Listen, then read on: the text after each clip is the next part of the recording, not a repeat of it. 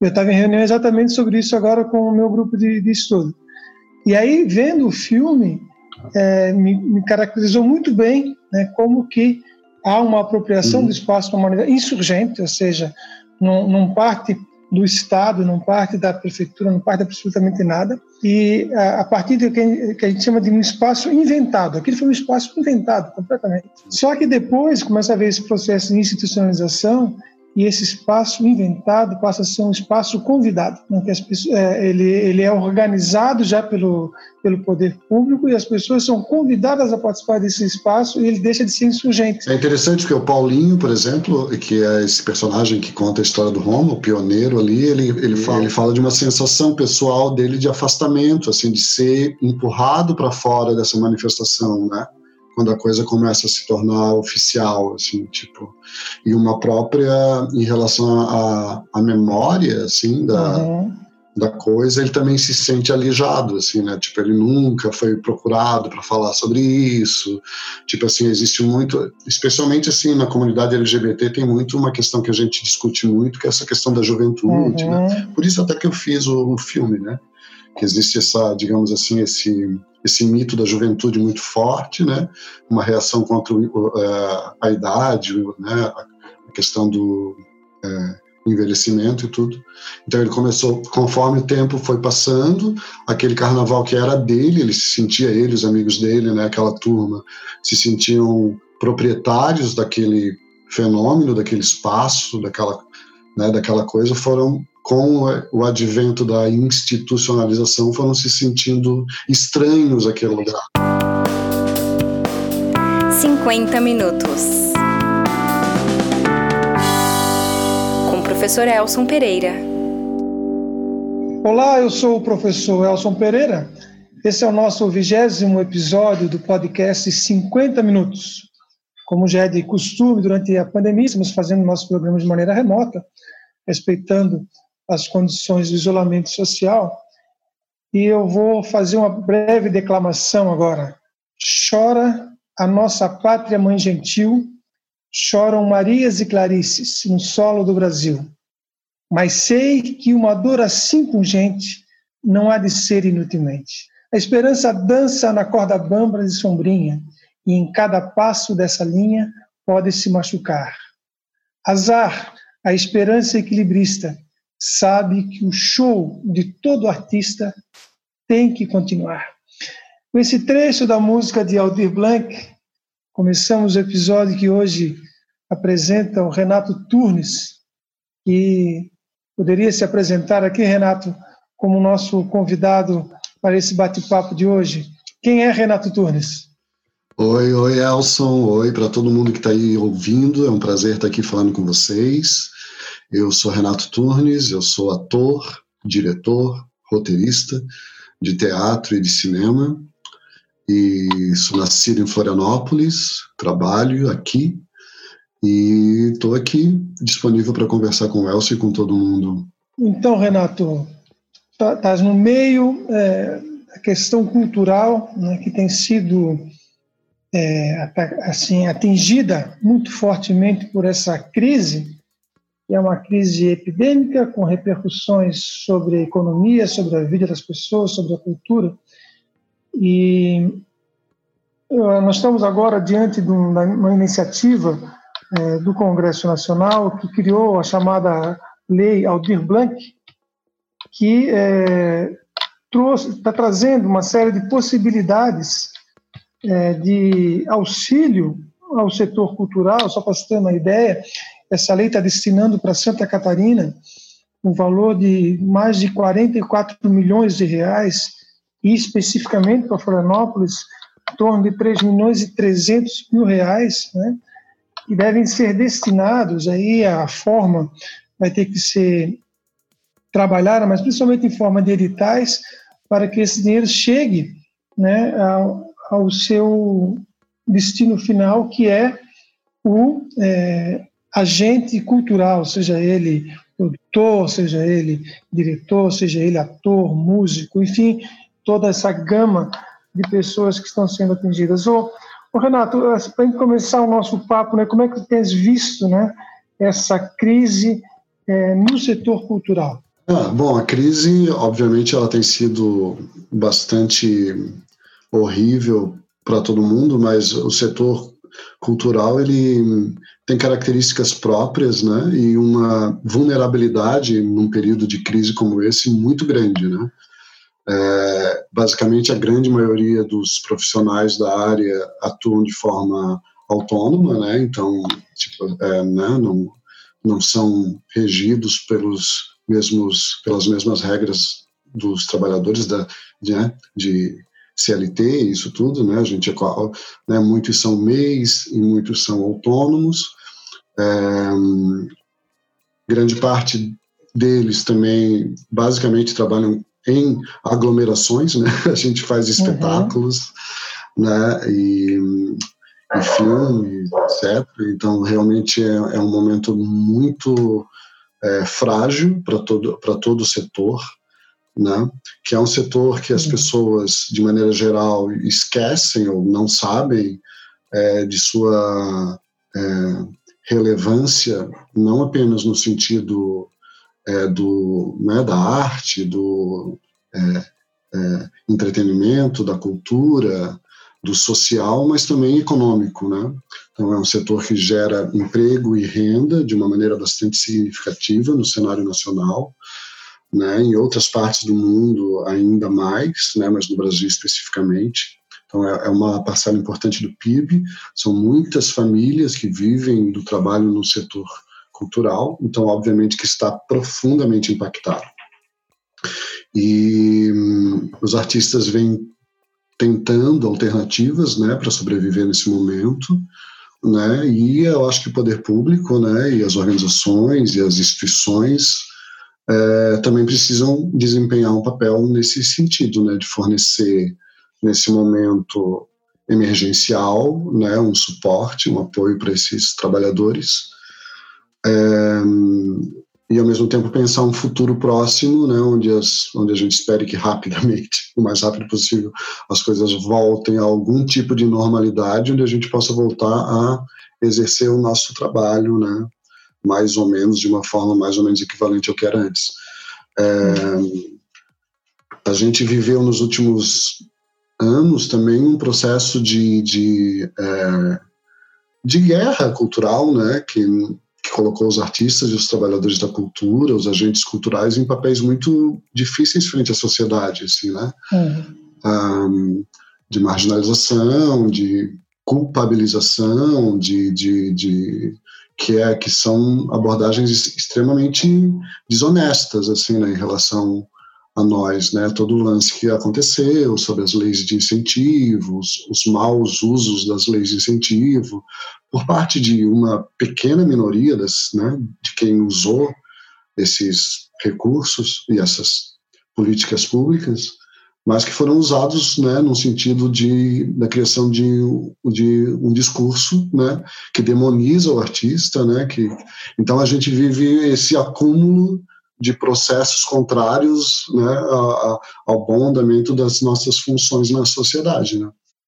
E que culmina com uma, com uma crise impensável, né? Quer dizer, você já tem todo um, é, todo um processo de desconstrução, vamos dizer assim, da importância da cultura na sociedade, você ainda entra é, na crise.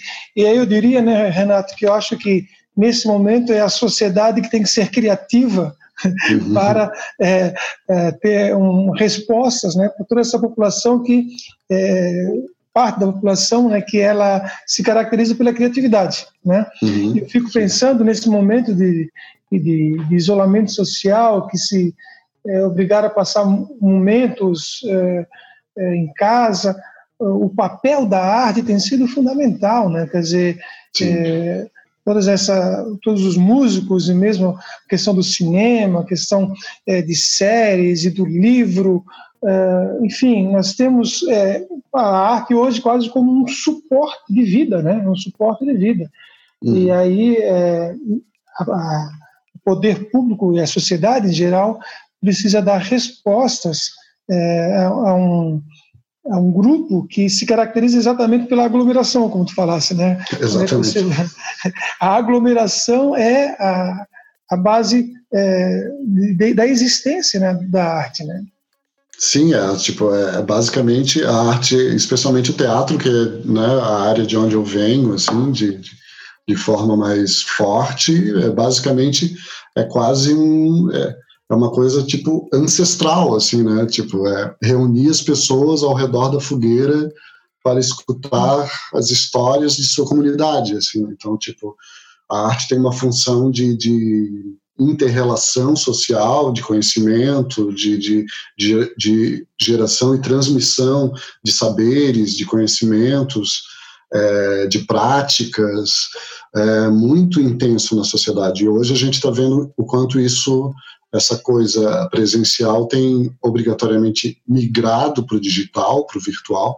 E é exatamente isso que tu falou. Assim, no momento de crise a gente encontra esse cenário contraditório, assim onde os artistas e os agentes da cultura é, são tidos, né, vêm lutando contra essa fama dos últimos anos que foi criada por um discurso contrário à existência deles, e ao mesmo tempo é um momento onde mais se percebe a sua presença na vida das pessoas, né? Entender que tudo é cultura, que tudo que está ao nosso redor advém do trabalho de gente criativa.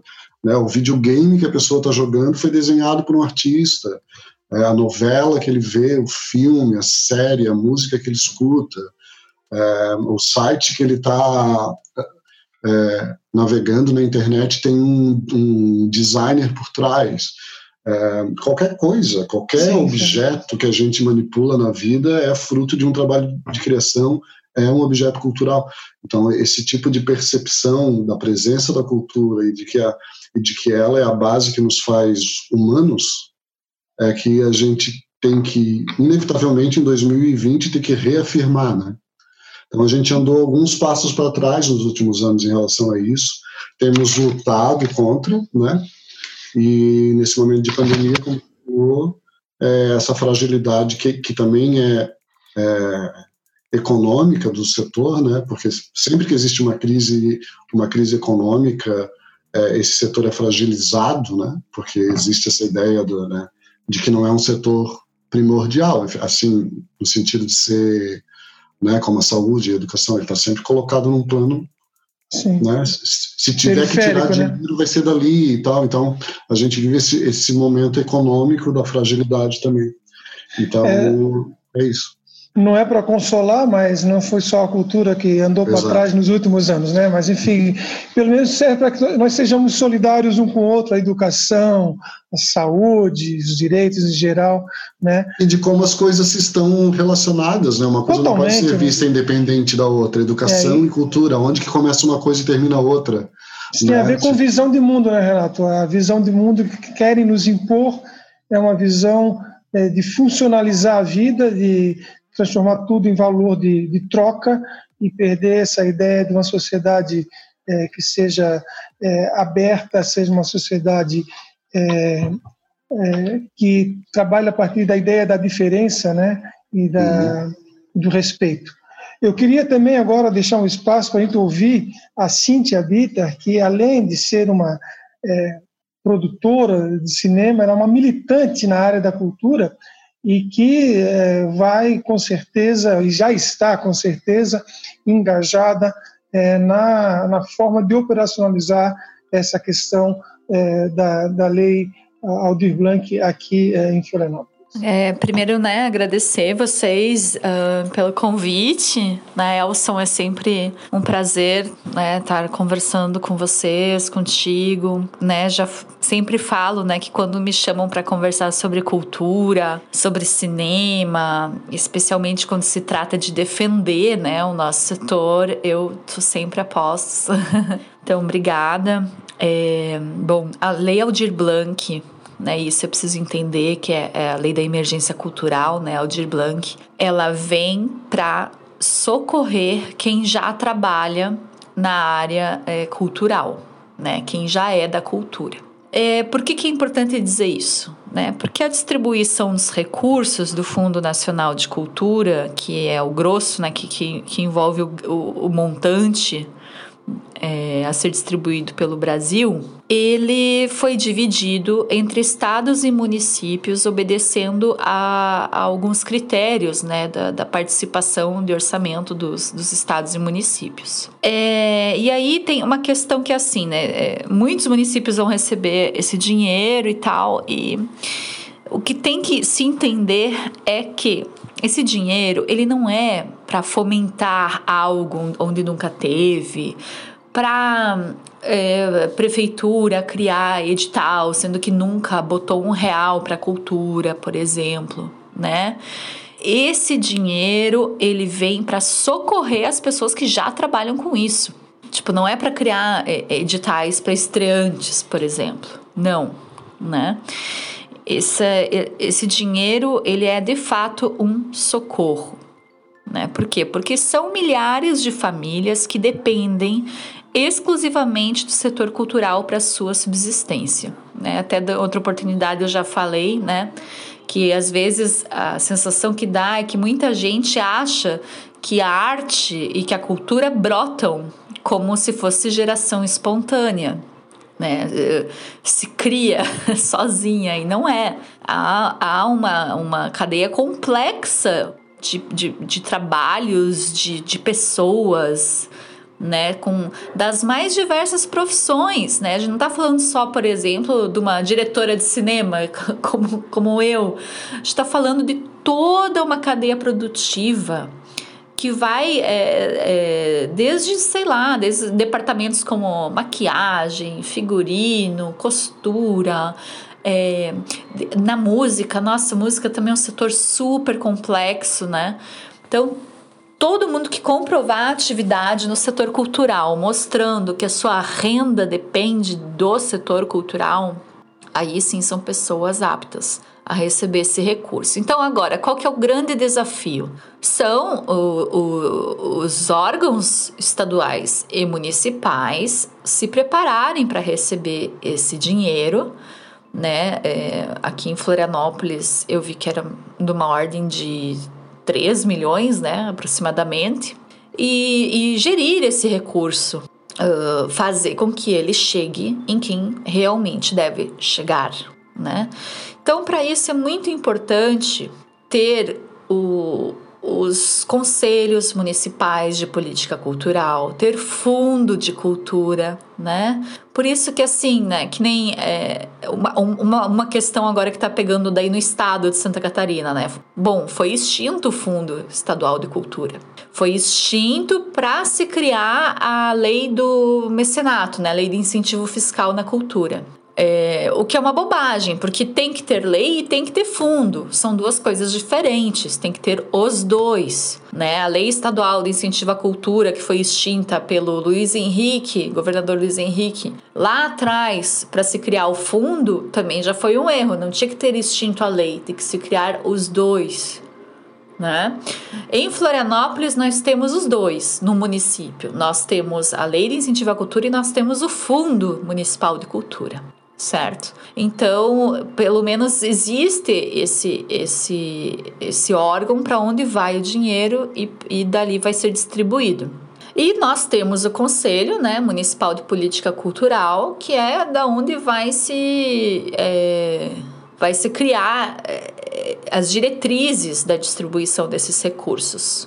Certo? Então, o Conselho Municipal de Política Cultural já tirou um comitê para realizar essa, essa, essas diretrizes, né, criar um plano de distribuição desses recursos. Esse comitê ele foi tirado, inclusive, segunda-feira, não, terça-feira agora, né, em assembleia extraordinária. Uh, meu nome foi indicado também.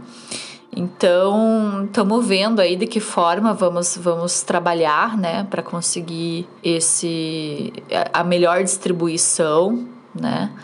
É, essa lei ela é bem, é bem interessante né? e eu participei daí acho que vale a pena mencionar né eu participei de muitas reuniões na construção dessa lei não só uh, como minha atuação no, no conselho Municipal de Política Cultural, mas como API, né, que eu sou da diretoria da API, que é a Associação das Produtoras Independentes do Audiovisual Brasileiro, e dentro desse aspecto assim mais uh, federal mesmo, a gente conversou Uh, com deputadas, deputados, conversei com a Jandira Fegali, conversei com o, com o Tadeu Alencar. Com o Tadeu foi bem interessante, sentamos uh, nós, da diretoria da PI e ele, Inclusive, nessa conversa, a gente mencionou a importância de uh, produtoras de cinema independente com sede, né, também constarem como espaços de cultura para receber recursos de manutenção.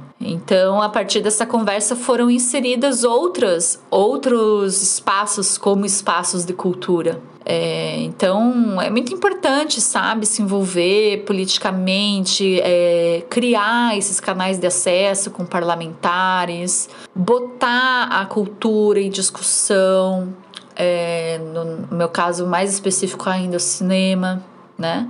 E a lei ela, ela surge nesse, nesse, nesse, nessa missão de socorro e vou frisar algo que eu venho falando sempre a um setor que já enfrenta uma crise que e hoje estamos em calamidade com a Covid né?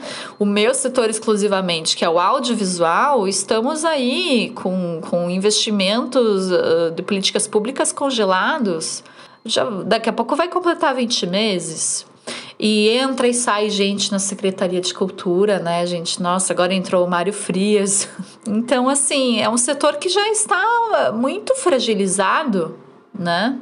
Então, essa lei, ela, ela além de, de, de cumprir esse propósito comple, é, é, concreto de, de, da distribuição desses recursos né, para quem é do setor cultural, ela também ela vem assim como uma, um aceno para nós de que nós não estamos abandonados.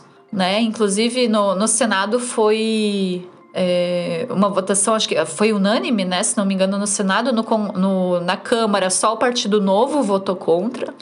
Então, isso mostra uma compreensão de que sim, é necessária a implementação dessa lei, é necessário aplicar os recursos do fundo no próprio setor. Até porque vai fazer o que com os recursos do fundo se a gente não está conseguindo exercer a nossa atividade, né?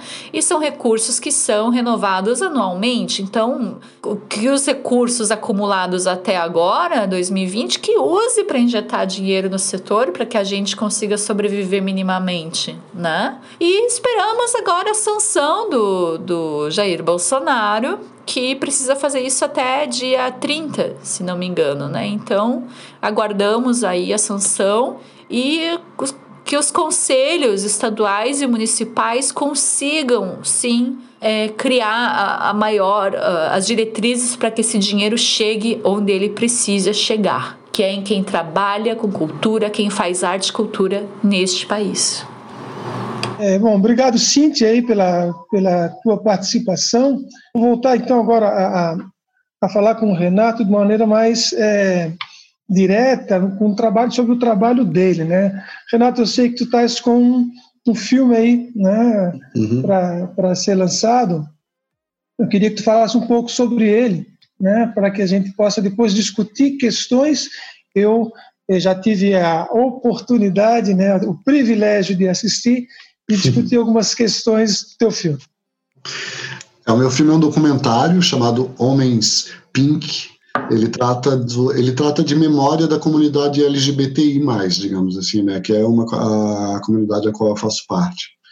Uh, eu, eu tive uma ideia, a ideia do filme surgiu a partir da minha experiência pessoal, de reflexões minhas sobre a passagem do tempo, quando eu, quando eu fiz 40 anos, comecei a olhar para trás e, e pensar nos caras que eu tinha conhecido na adolescência, no começo da juventude, assim, que eram homens é, gays, mais velhos que eu, né, os quais eu me inspirava, assim, né, admirava, né, todo adolescente tem aquele, aquelas, as pessoas mais velhas às quais ele se espelha e tal. Então eu comecei a lembrar dessas pessoas, né, desses homens especificamente, e, e me perguntar onde eles estavam, né, em Florianópolis ou em qualquer lugar do país, onde eles onde, onde eles estavam. E, e, daí eu comecei a estudar e a um, investigar um pouco sobre a questão do é, envelhecer do homem gay, né? E vi que realmente tem questões bem é, pertinentes, assim, relacionadas à passagem do tempo, à memória, de como as coisas são perdidas com o tempo, né, de como existe dentro da comunidade LGBT uma, uma é, idolatria à juventude, né, a ideia da imagem, da beleza, da saúde, e, e de como os homens, à medida que iam envelhecendo, é, iam se afastando, né, iam se invisibilizando, né, iam, paravam de, de é, frequentar os lugares, lugares de convívio, né, eles, e iam se afastando porque não se sentiam mais pertencentes àquilo, né, se sentiam alvo de chacota ou de enfim, é uma questão bem forte na comunidade, é forte na sociedade como um todo, né?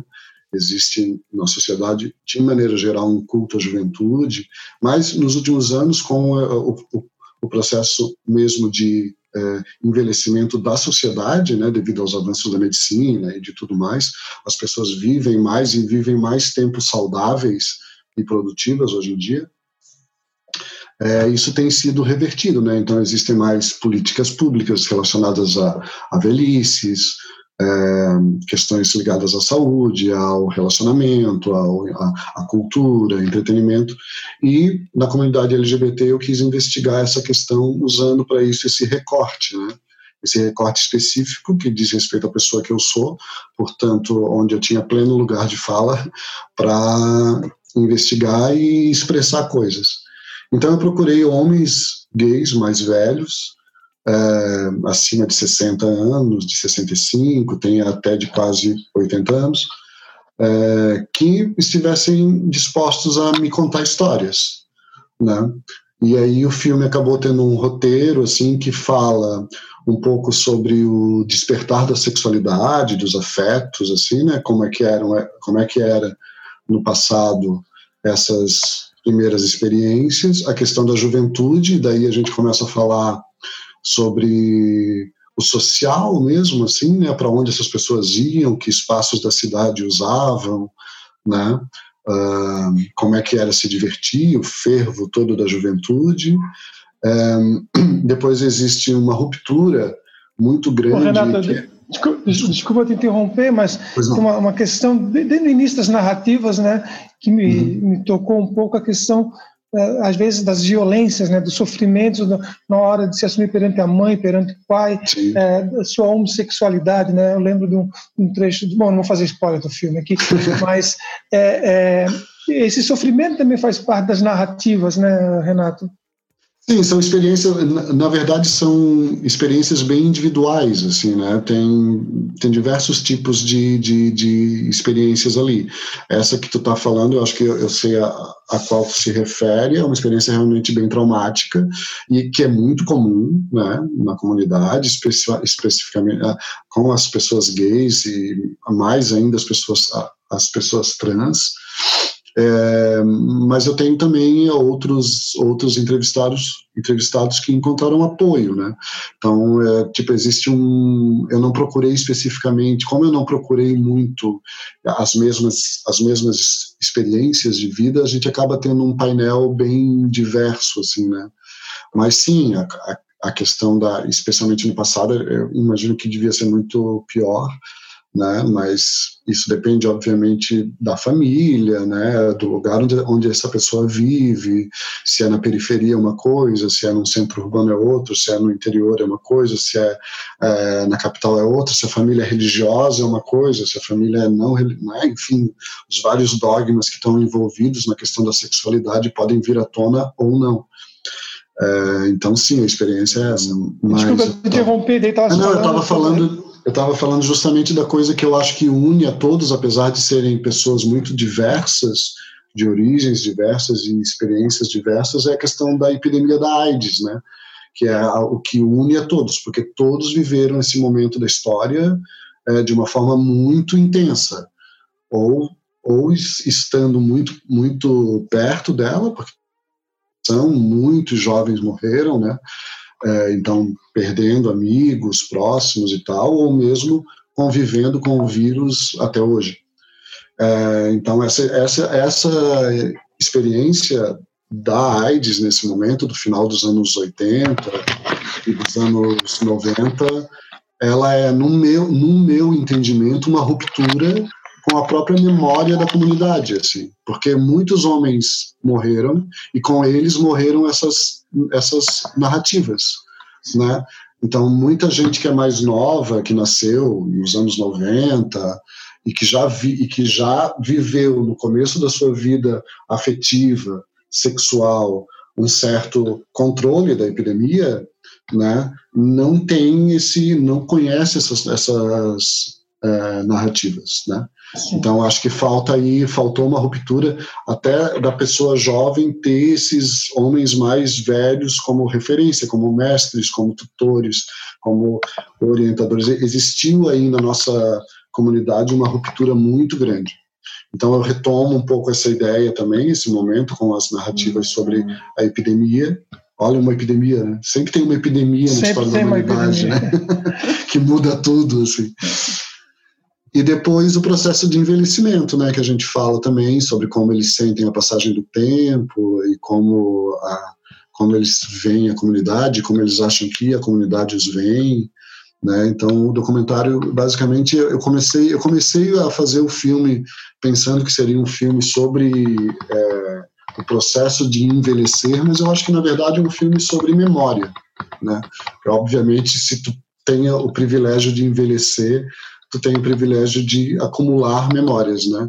E o prazer de contá-las é que faz com que essas memórias pertençam então a todos e a gente possa criar entre nós um senso de comunidade, que eu acho que às vezes nos falta. Justamente eu acho que a, ruptura da epidemia também pode ter contribuído para isso. Um senso de, de comunidade, um senso de irmandade, um senso de que nós todos pertencemos a uma linhagem de pessoas que lutaram e que sobreviveram, reconhecer essas lutas, reconhecer o valor dos pioneiros, reconhecer e reverenciar a sabedoria, o conhecimento, os saberes que essas, que essas pessoas guardam. E, Renato, essas experiências elas se passam onde? É, eu entrevistei pessoas em Florianópolis e em São Paulo. Em Florianópolis, pessoas que viveram a juventude em Florianópolis, mas também que viveram é, a juventude em Porto Alegre, em São Paulo mesmo. E em São Paulo eu também conversei com senhores é, que viveram a vida toda em São Paulo. Então eu também trato um pouco de lugares, né, naquela parte que a gente fala dos territórios, como eu chamo, que eu costumo chamar, os territórios é, onde essas pessoas circulavam e tinham seu processo de conhecimento, de socialização, de aprendizado sobre como é, né, como, como é ser LGBT, ser gay, como é, o que agir, o que fazer, onde ir, né, que artista admirar, que tudo isso que compõe essa, as práticas culturais assim da comunidade tem esses territórios, né? Em São Paulo a gente fala um pouco deles, é, onde eles eram, o que eles eram ali nos anos 50, 60, 70, 80. Em Floripa também, né, onde a gente, a gente foca em Floripa no Roma, no Carnaval do Roma, né, que é, digamos assim, o, o, a semente do carnaval do carnaval LGBT que hoje é bem famoso na cidade. É, essa questão do, do Roma me parece interessante da gente abordar, né, uhum. né, porque tem muito a ver com a nossa identidade aqui e a apropriação daquele espaço ali, né? E aí a gente consegue compreender um pouco é, como é que se deu essa transformação do próprio Carnaval de Florianópolis de uma apropriação que é que foi quase que espontânea e para um Carnaval de micareta. Sim. É, foi tipo, absolutamente espontâneo, né? É, segundo as narrativas do Paulinho é, Gouveia, que é esse pioneiro, né? Ele morava num apartamento naquele prédio onde ficava o, o bar Roma, na, na Avenida Ercílio Luz. E ele e os amigos dele um dia resolveram, resolveram pular o carnaval montados, como a gente fala, né, vestidos de mulher. Com uma diferença em relação ao bloco de sujos, e isso é uma coisa interessante de pontuar, porque o bloco de sujos é uma tradição muito antiga da cidade, mas ele era, né, ele é os héteros e todo mundo, os homens, os homens, né, os homens héteros saíam, saem vestidos de mulher e tal, mas a abordagem é totalmente diferente. A turma, a turma do Paulinho volta, saía, saía o carnaval vestidos de bonita mesmo, né? Existia uma produção, gastava dinheiro, tipo assim, então era uma, era, rolava uma competição de quem ficava mais elegante, mais bonito. Então é, existe uma diferença bem grande entre, entre, entre esses dois tipos de, digamos, é, metamorfose carnavalesca, né?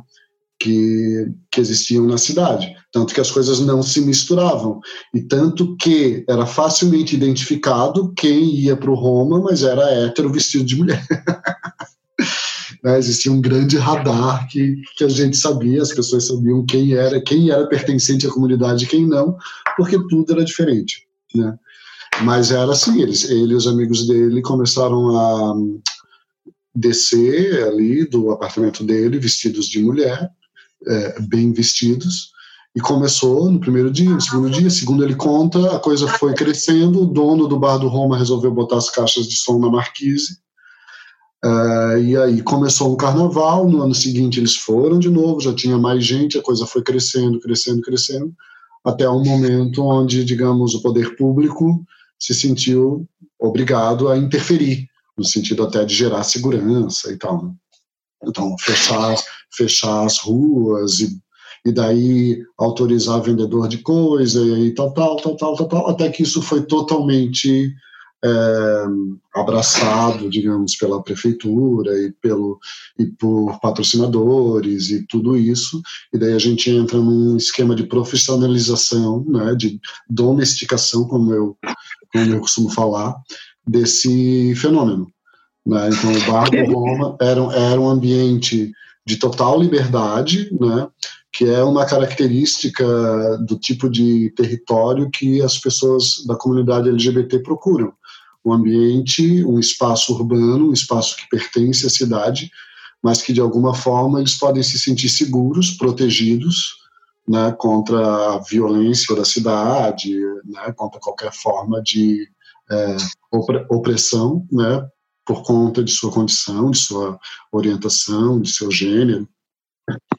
E ali o Roma, no período de carnaval, se transformava nessa ilha, digamos assim, de segurança, de, de, de, de afeto e de beleza também, porque as bichas eram maravilhosas. Então, né, tudo de bonito que o universo LGBT pode construir, assim, em termos de beleza, de glamour e brilho e tudo isso, estava concentrado nesse pequeno é, território da cidade que ficava ali na esquina do Bar do Roma e que depois, com o tempo, foi institucionalizado, né? acabou virando um grande show, que é o pop gay, né? e que depois, com o decorrer desse processo, acabou sendo uma coisa importante para vender a cidade de Florianópolis como uma cidade gay friendly, como dizem, né? tipo onde as pessoas vêm aqui atrás do pink money, que é como a gente chama o dinheiro produzido pela comunidade LGBT, e... Como, é, como é engraçado isso, Renato, porque a, a mesma sociedade que, de certa forma, é, discrimina, tenta esconder, é, o próprio capital é, reverte né, esse elemento, o capital se reinventa dessas uhum. práticas que são práticas legítimas, práticas autônomas, práticas é, que eu chamo de insurgentes, né? ele se apropria dessas práticas para depois buscar, como você chamou aí, o peak money, né?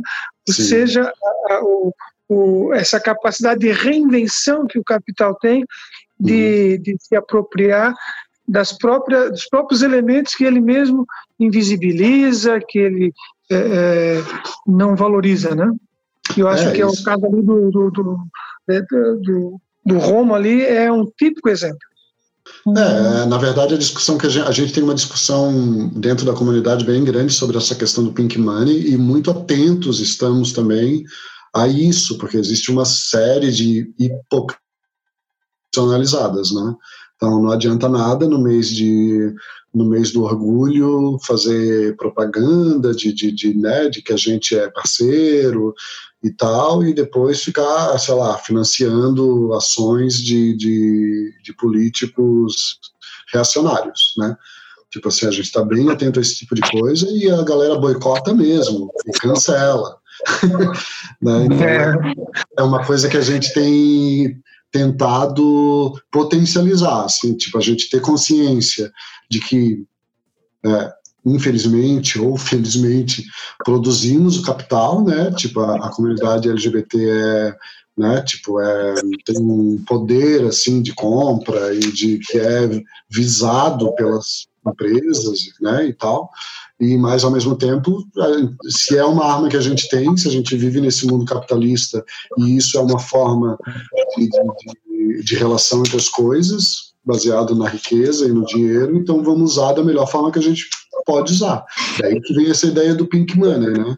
Tipo, onde que a gente vai botar o nosso rico dinheirinho que é tão visado por todo mundo?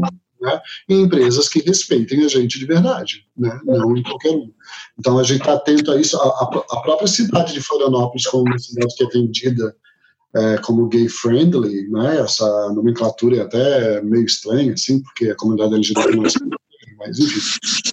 É, a gente está atento, né? Então, tipo assim, ok, então é, é gay friendly, mas então tem que ter um pacote completo aí de políticas públicas, de segurança, de saúde. 365 dias por ano, né? Exatamente. Cultura, de, de que apoie essa comunidade, de verdade.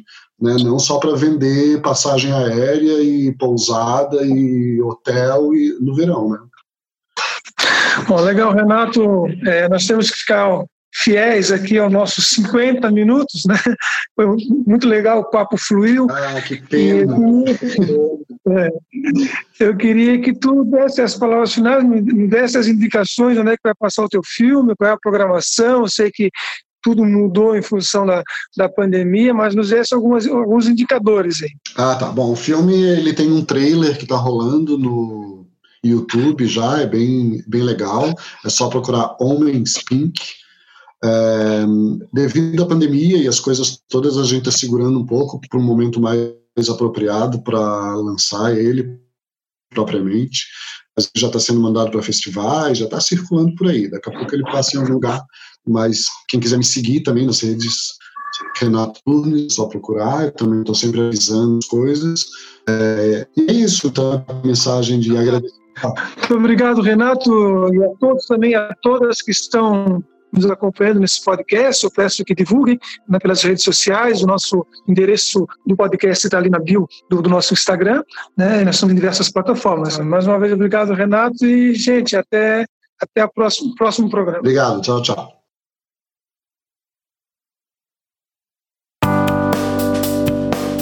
Cinquenta minutos. Professor Elson Pereira.